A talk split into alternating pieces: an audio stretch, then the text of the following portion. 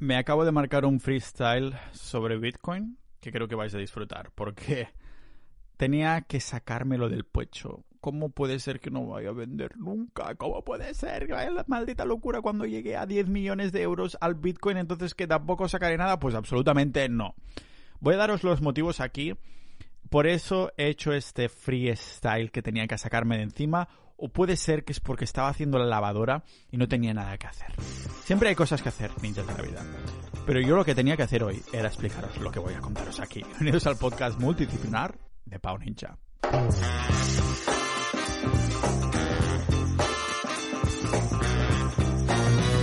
Buah, chaval, estoy contentísimo con este micrófono porque estoy haciendo una lavadora aquí al lado, de hecho que estoy viviendo en un estudio súper pequeñito de Estonia. Y encima los vecinos de arriba han decidido durante una semana entera, todas las tardes, de meterle ahí con el taladro. De meterlo mi, mi, que, y picando con el martillo también. O sea que si tuviera, si estuviera grabando con el móvil como hacía hasta antes de llegar al tercio de millón de escuchas, pues escucharía absolutamente todo. Tendría que alquilarme un estudio al final para, para poder grabar estos episodios. Pero este micrófono es tan bueno, y bueno, no es porque sea bueno, es porque es el tipo de micrófono que pilla Ah, solo condensa ahí mi voz, ¿no? Todo lo otro de los alrededores le importa una mierda. Pero ¿qué pasa? Que tienes que comprar ahí los gadgets ah, y eso significa que si tengo que viajar ah, a visitar a mi familia España o me voy a algún otro sitio, pues tocará facturar una maleta extra en el avión. Que ya me estoy poniendo roto solo de pensar que tengo que pagar algo extra. Que yo soy muy catalán, ya lo sabéis, que no me gusta pagar de más. De hecho, no me gusta pagar Punto. O sea, no me gusta pagar. Intento gastar lo menos posible. De hecho, este extra del micrófono, el audio interface, la cámara, absolutamente todo ha sido por el podcast, ha sido por vosotros, por los oyentes, por los que me escucháis y una minoría que también me miráis por YouTube, que no sé qué hacéis. Supongo que es para poner la cara a las personas, ¿no? De decir, ostras, vale, el puto calvo este que está hablando de Bitcoin tanto últimamente tiene esa maldita cara, lo voy a escuchar de fondo y de vez en cuando si hace alguna gesticulación rara con su, con su calva o su nariz grandota, pues entonces ah, lo pongo un momento, ¿no? Pero aunque no os lo vayáis a crear, a crear, aunque no os lo vayáis a crear, ostras, esto es algo que se deben decir mucho los makers, ¿no? Los ah, que tienen negocios online que programan y crean proyectitos y estas cosas. Ah, aunque no te lo vayas a crear, a creer, iba a decir. Aunque no os lo vayáis a creer, este episodio va de ting, ting, ting, ting, no va del podcast, no va de negocios online, va de Bitcoin. Hoy tenía muchas ganas de hablar de Bitcoin rollo freestyle porque me he estado informando bastante en Twitter. Aunque parezca mentira, en Twitter también puedes aprender cosas. Aunque últimamente, si os diga la verdad, estoy pasando demasiado rato en Twitter. Bolsa Twitter, como digo, como dice mi amigo Alex. A ver, a ver, a ver. Hay que hay una, mm, un hype de Bitcoin y lo entiendo perfectamente, porque al fin y al cabo también hubo un hype de Internet en su momento y esto no significa que no no se vaya a quedar, que el internet el internet se quedó y hubo un hype y todo el mundo dijo, oh, bueno, es que claro, como hay un hype significa que va a pitar, no tiene por qué. Puede haber un hype de algo nuevo hubo hype de Tesla. Sigue, yo sigo viendo Teslas aquí en Estonia, seguramente comprados a, nombres, a nombre de empresa, porque así no pagas impuestos. Aquí así estás al, al 0%. Pues, ¿qué queréis que os diga? Ahora mismo he estado pensando mucho últimamente. He, he visto al Bitcoin subir, subir, subir, subir. También, a ver, que yo también he visto bajadas. ¿eh? He visto ahí cuando estaba de color rojecito y pude dormir igual cuando acepté que quería todo el patrimonio ahí, en Bitcoin. Lo vi rojo y dije, me importa absolutamente una mierda, porque tengo una confianza ciega de que va ahí a largo plazo. A menos que haya una alternativa mejor que no la hay. Bitcoin es uno, es como decir, vamos a crear el segundo oro. ¿Qué os parece si vamos a crear un metal precioso que tiene una escasez similar? No. El oro es el que es, tiene la historia que es y punto. Pasa exactamente igual con Bitcoin. Bitcoin fue el primero, todo lo otro que se pueda crear es lo segundón. El efecto red no se puede repetir. El efecto red es como decir, hostia, voy a crear el segundo Instagram, Instagram 2, ah, y voy a replicarlo, pero mejorarlo incluso un poquito más, habrá estas funcionalidades. Y claro, como es mejor, pues ya va a pasar, ya pasará al Instagram original, ni muchísimo menos. Tú sabes lo que es que todo el mundo se entere de lo que es Instagram y que todo el mundo, casi todo el mundo, termine usándolo en el móvil, o que al menos, si no lo usan, que al menos sepan lo que es. Lo mismo con Bitcoin. Si yo le hablo de Bitcoin a mi madre, tal vez no entiende los tecnicismos, tal vez no entiende lo que comporta a nivel económico. Pero lo que sí pasa es que mi madre ha oído hablar de Bitcoin. Mi madre ha oído hablar de Bitcoin, aunque sea para bien o para mal en la televisión, ha oído hablar de Bitcoin. Estoy seguro que con el tiempo que va pasando y con los podcasts como este que le voy, que voy pasando, pues que mm, su opinión va a ir moldeándose. Lo que está claro es que va a saber lo que es Bitcoin. ¿Tú crees si yo le digo ahora a mi madre, oye mamá, Ethereum, ¿qué? Que, que no me hables inglés, que yo no entiendo inglés. Por favor, ¿vale? El efecto red no se puede copiar. La, esta bola de nieve que se ha creado con 10 años, está desde que se creó, lo empezaron a, usar los cyberpunks, uh, y, ahora incluso MicroStrategy ha comprado un montón, ahora Tesla, ahora el Ayuntamiento de Miami, por favor, no van a, em-, empezar a hacer un portfolio de criptomonedas, habrá un valor refugio y punto, no habrá ninguno más. Algo que tener muy claro es que Bitcoin, ya lo he dicho algunas veces, es verdad que no es el mejor sistema de pago, ni mucho menos, pero se pueden construir capas encima de tecnología que lo mejoren. La idea de Bitcoin es Primero vamos a adoptar una reserva de valor, vamos a protegernos de todas estas mierdas de evaluaciones que vienen, que se nos están devaluando nuestro tiempo. Vamos a protegernos de esto. Después, cuando todo el mundo lo haya adoptado como reserva de valor, ¿qué va a pasar? Que no hay velocidad del dinero. Velocidad del dinero lo que significa es que el dinero no se mueve, no se moverá de sitio, ¿vale? ¿Y esto qué va a pasar? Pues que como no se mueve de sitio, el precio se estabiliza. Porque como has adoptado a Bitcoin como reserva de valor, entonces el precio deja de fluctuar, porque todo el mundo deja de vender. Simplemente sabes que si tú pagas con Bitcoin o si vendes Bitcoin, estás perdiendo potencial de rentabilidad. Sabes que un Bitcoin que tengas ahora mismo puede valer, las posibilidades de que valga muchísimo más en 5 años son mucho más grandes que no el hecho de que valga menos en 5 años. Por lo tanto, sabes que si tienes un Bitcoin, si te desprendes de él, te vas a arrepentir. Te vas a arrepentir. Por esto, la gente lo que va a hacer va a ser acumularlos. Bitcoin, Bitcoin, Bitcoin, Satoshi, Satoshi, Satoshi. Ah, recordemos que Satoshi es una unidad de Bitcoin. o sea, sabéis que Bitcoin se puede dividir hasta 8 decimales. Pues un Satoshi es 0,0000001. Eso es un Satoshi, ¿vale? Pues vamos acumulando Satoshis, vamos acumulando ah, Bitcoin. ¿Y entonces qué? No hay velocidad. No hay velocidad del dinero, que es un, un, término económico, económico, ¿vale? De economía. Entonces en inglés es velocity. Y más que nada es no mover el dinero. No lo mueves, no lo gastas, no tal. Y eso estabiliza el precio. Los altibajos de estos locos que hay es porque, claro, cuando hay mucho FOMO, todo el mundo está invirtiendo pensando que se trata de un activo especulativo, ah, o que valdrá más o que valdrá menos en el futuro, lo que hacen es vender para así recoger ganancias y tal vez ya compraremos cuando vuelva a bajar. Pero si la percepción de la gente es que va subiendo y subiendo, subiendo, subiendo, como mi Bitcoin, entonces dejaremos de vender. Dejaremos de vender y el precio se irá estabilizando como reserva de valor. ¿Y qué pasa? Ironías de la vida que como el precio se estabilizará, la gente entonces verá que puede usarlo como sistema de pago porque ya no es tan seguro que dentro de unos años pues vaya a valer más porque el precio se ha estabilizado al contrario que los últimos años. Entonces, en este tiempo que lo vamos adoptando como reserva de valor, sabéis que la tecnología de Bitcoin se puede adoptar, se puede adoptar ah, mejorándola en este sentido y construyendo como capas encima para que después sea que, que si más rápido, que si más eficiente, que si bla bla bla bla bla bla, ¿vale? Si ahora Bitcoin no ha intentado ser el sistema de pago por excelencia, intentando ser lo mejor desde el principio, es que a ver, pensáis que todas estas criptomonedas que dicen ser somos mejores que Bitcoin, somos mejores que Bitcoin porque tenemos unos poquitos más de bits por bloque. A ver, por favor.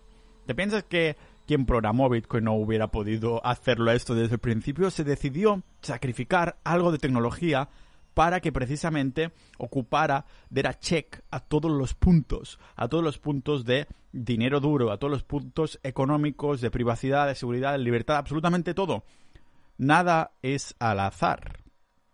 Y quiero volver a recordar una cosa que siempre intento recordarme yo.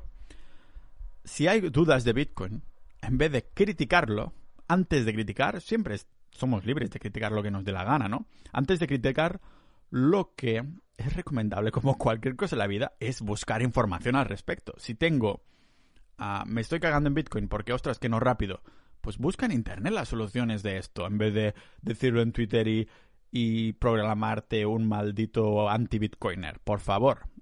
Que las soluciones están en Internet. Ahora veía eso del el Tether, otra teoría conspiranoica anti-bitcoin, ¿no? De que el precio de bitcoin está hinchado por Tether. Claro. Es por eso y no por Tesla o por MicroStrategy o que todo el mundo lo va adoptando, absolutamente. Es tan fácil como buscar en Google debunk teoría Debunk, teoría de no sé qué, o Debunk, crítica de Bitcoin. Y te lo explican.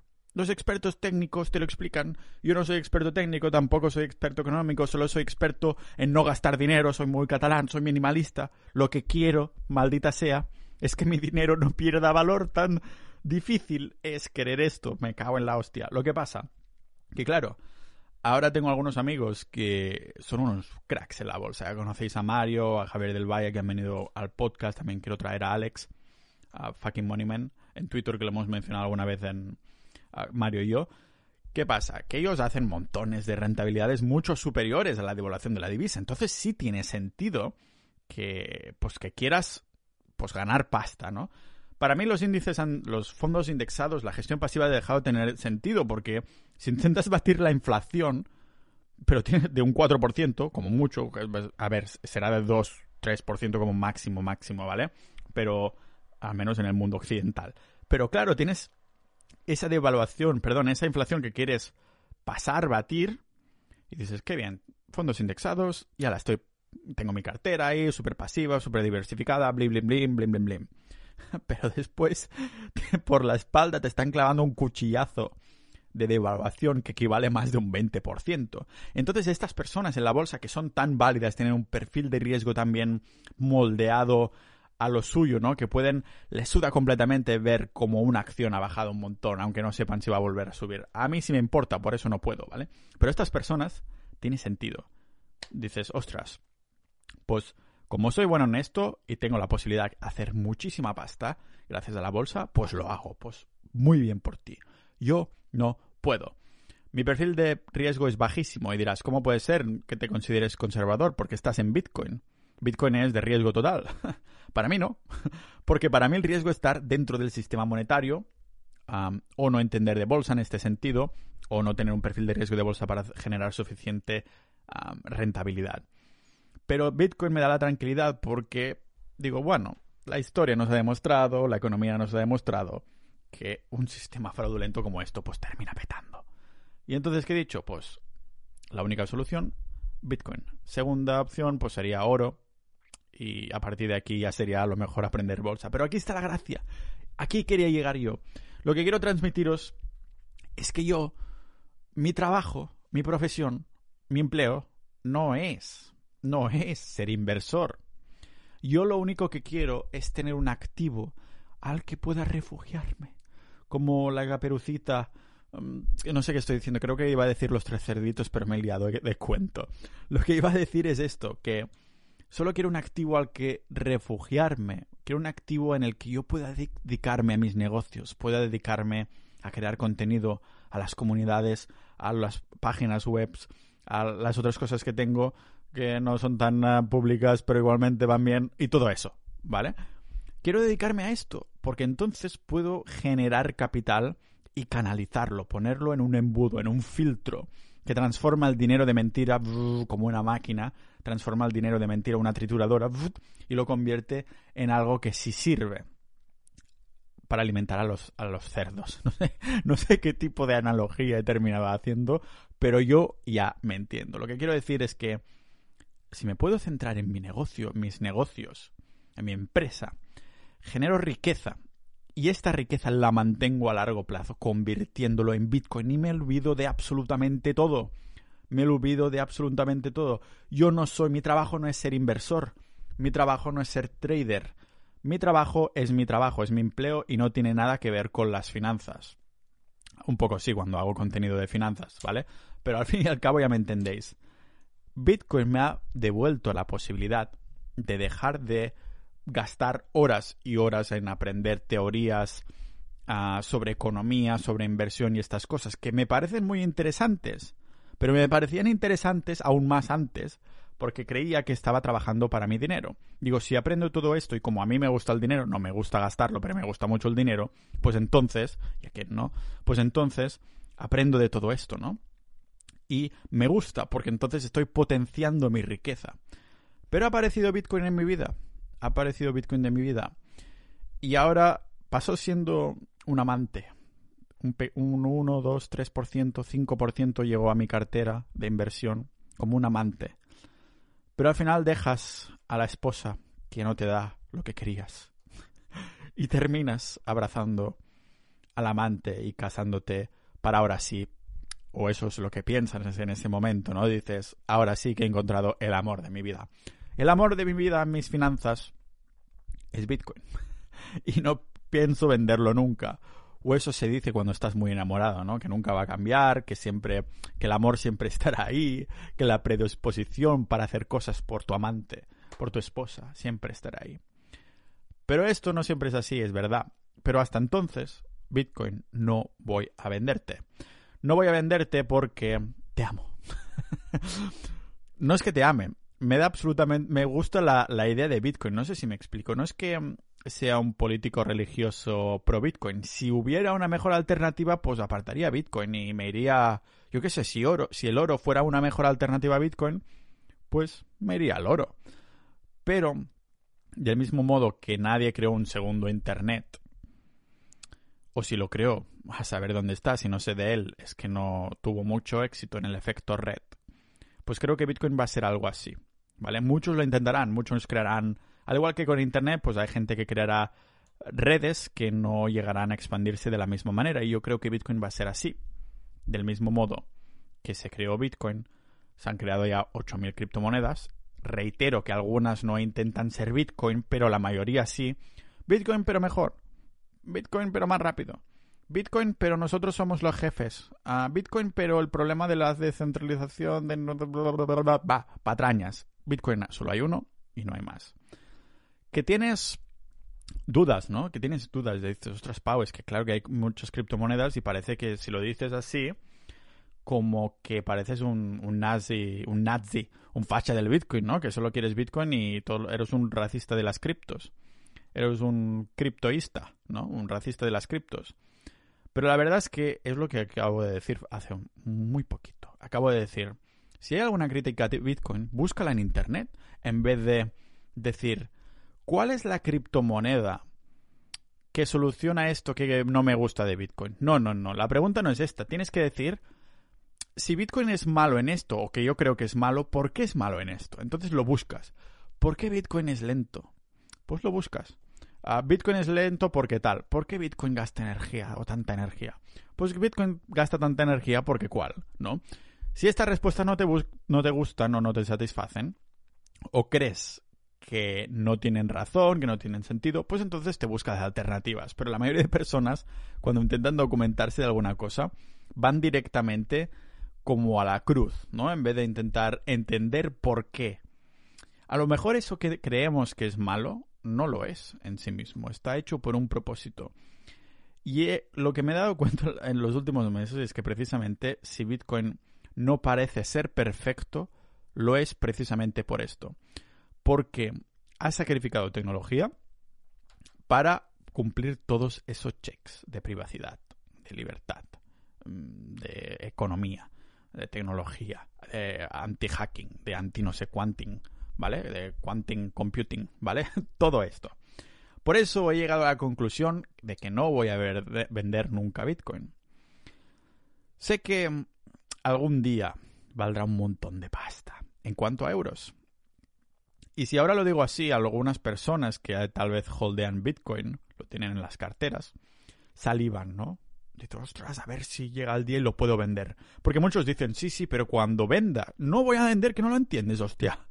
Es como decir, sí, sí, a 1999, ¿no? Adoptamos el euro. Sí, sí, pero cuando vuelvas a pasar a pesetas, que no, coño, que me estoy adoptando el euro, porque quiero... que, no me entiendes, estoy adoptando el euro, porque querría volver a las pesetas si la nueva norma no existe. Lógicamente, es totalmente distinto la peseta en cuanto al proceso de adopción, porque...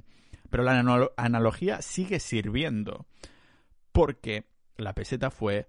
Ah, el euro, perdón, fue impuesto por los estados y, lógicamente, esto es un cambio que viene por ah, lo orgánico que es. Es decir, nadie, ningún Estado ha empujado esto. De hecho, ni el propio creador ha empujado a que Bitcoin estuviera donde está ahora. En el momento de escribir esto, creo que está a 40, ah, perdón, escribir esto, de decir esto en este freestyle para el podcast, está a unos 40 mil dólares.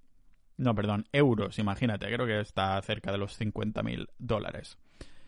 Puede bajar, puede subir al corto plazo, pero yo eso lo veo poquito para dentro de unos años. Y por favor, los que son escépticos y me escuchen, poneros una alarma de dentro de cinco años, revisar el episodio de Pau a ver si he tenido razón. Pero no es porque intente hacer una predicción con mi calva bola de cristal, ni mucho menos, es porque la tendencia, ¿vale?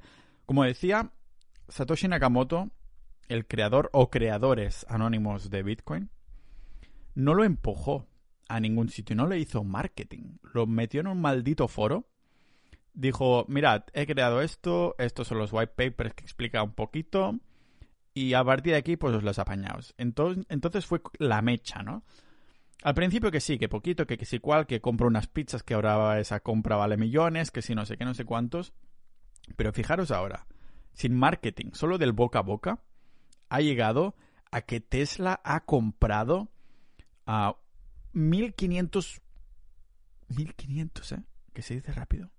1500 millones. 1.5 billion. Y MicroStrategy tiene más de 7000 Bitcoin. O sea, ¿y eso cómo? Un tío que, o una, una tía o un grupo que dijo esto es esto y ya esto es la solución. Y ya está, me voy, adiós, desaparezco. Y así ha sido. Un efecto network de la hostia. Eso no va a suceder otra vez. Por esto, amigos y amigas ninjas de la vida, no voy a vender Bitcoin. Ah, me gustaría hacer un llamamiento a la cultura hodl, a todas esas personas que tengan Bitcoin. lo que me diría yo de hace, no tanto, de hace a lo mejor dos años, un año, diría, mira, tío, esto lo vas a ver bajar y fluctuar con el tiempo, que está muy bien. Yo miro el Bitcoin, el precio de Bitcoin casi a diario últimamente a diario sin el casi. Más que nada por curiosidad, a ver a cuándo está, ¿no? Porque creo que van a venir noticias a modo de mechero de adopciones, adopciones y adopciones, ¿vale? Y me hace ilusión ver que, que la decisión que he hecho pues está siendo validada, porque al fin y al cabo, aunque el precio a corto plazista no me importe mucho, creo que mm, esta tendencia es una validación, lógicamente, del mercado. Este es el mercado, amigos, como dice Wall Street Wolverine, ¿no? Pues eso, es una validación y a todo el mundo le gusta ser validado, ya sea en sus relaciones sentimentales o en sus decisiones financieras. Y esta es la mía. El tiempo dirá lo que pasa. Yo lo seguiré documentando en el podcast porque me parece que aunque este podcast sea multidisciplinar, multipotencial y todas esas cosas, me parece que es importantísimo. Si lo estoy divulgando, miraros una cosa. Podría hacer mi blog de temas de trading, de hablar de inversiones de todo tipo y ganar un montón de pasta. Podría canalizar la audiencia a que usara esto y esto y esto, esto manera de invertir y compra esto y afiliados y vendo mi curso y, y lo que sea y ganar un montón de pasta. Si he decidido ir al, al Bitcoin y pasarle los episodios más trascendentes a mis padres, es porque creo que es obligación nuestra de que no nos roben ese tiempo, esa energía que hemos estado gastando cada día, que muchas personas se ponen alarmas súper pronto, se dedican un montón a trabajar, es responsabilidad nuestra de que este traspaso de riqueza más grande de toda la historia caiga en la mayoría de manos adecuadas. Ah, una de las críticas a Bitcoin es esto de, ostras, que está en mano de pocos. A ver, Bitcoin no es socialista, Bitcoin no es comunista, ¿vale? Lo que sí hace Bitcoin es que el capitalismo sea más honesto. Ya sabemos que de los... de este, o sea que si el capitalismo ha triunfado es porque funciona. ¿Dónde están si no las comunidades comunistas, no? Que al fin y al cabo lo de comunismo y tal funciona muy bien en sociedades pequeñas, ¿no? En el grupo de, de capitalistas y de socialistas, socialistas, no, perdón, sociedad ninja y el grupo de capitalistas que tengo, que son comunidades privadas, funciona muy bien hacer cosas en común, de tener un bote junto, de que estos ingresos van a esta, esta hucha común y todo esto. Por eso no se puede hacer a gran escala porque la confianza decrece. En este sentido, como decía, Bitcoin es este filtro, ¿no? El hecho de que no tengas que confiar a nadie hace que sea un capitalismo más honesto porque además tienes ah, una cantidad fija, no como infinita de los euros y los dólares, ¿vale? Entonces lo que quería decir es esto, que como hace este capitalismo más honesto y es verdad que está en manos de algunos pocos, pero fijaros a los datos, ¿vale?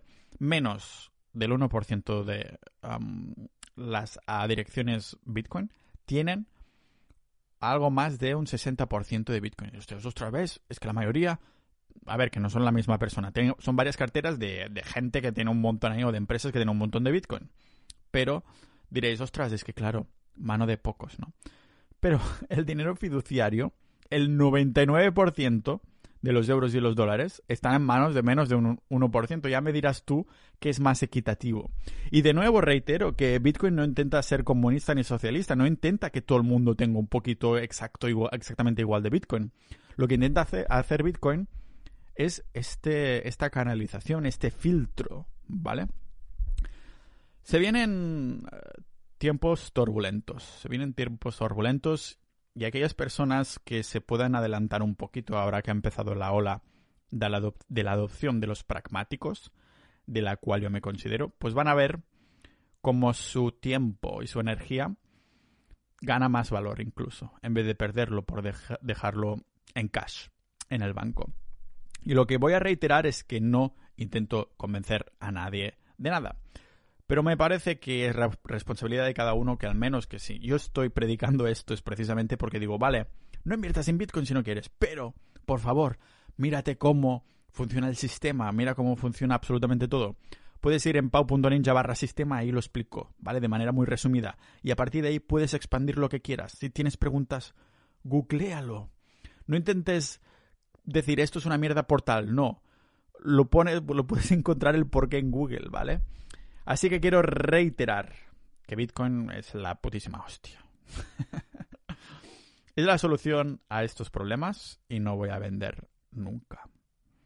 Nunca mientras el problema siga siendo este y mientras la solución siga siendo esta. ¿Vale? Cuando llegue a un millón, que llegará, no voy a vender, porque entonces el euro será una maldita mierda. Lo que seguirá siendo la hostia va a ser este podcast, que va a seguir siéndolo, eh, o más bien vosotros, los oyentes de Pau Ninja, el podcast, que os agradezco un montón. Y nos vamos siguiendo viendo. ¿Siguiendo viendo? ¿Cómo sería esto? Os aseguro que hay algún grammar nazi que me va a corregir, que os lo agradecería. Nos vamos a seguir viendo. Ah, así sería, ¿no? Nos vamos a seguir viendo los próximos episodios, no solo de Bitcoin, pero hay, pues, ¿qué? 70% más de Bitcoin, como las carteras que tienen más Bitcoin. Eso, ¿vale? Porque es importante que lo sepamos. Por favor, empezar a hablar de Bitcoin tranquilamente, con lubricante a vuestras familias, amigos, conocidos, gente que queráis, no a vuestros enemigos, e, esos que se queden con sus cuentas corrientes y sus euros y dólares devaluantes. Si conocéis una mala persona que mm, a lo mejor la justicia no, no, ha hecho justicia, simplemente no le expliquéis nada de Bitcoin y el tiempo va a poner a cada uno en su sitio. Así que un saludo y nos vemos pronto, ninjas de la vida.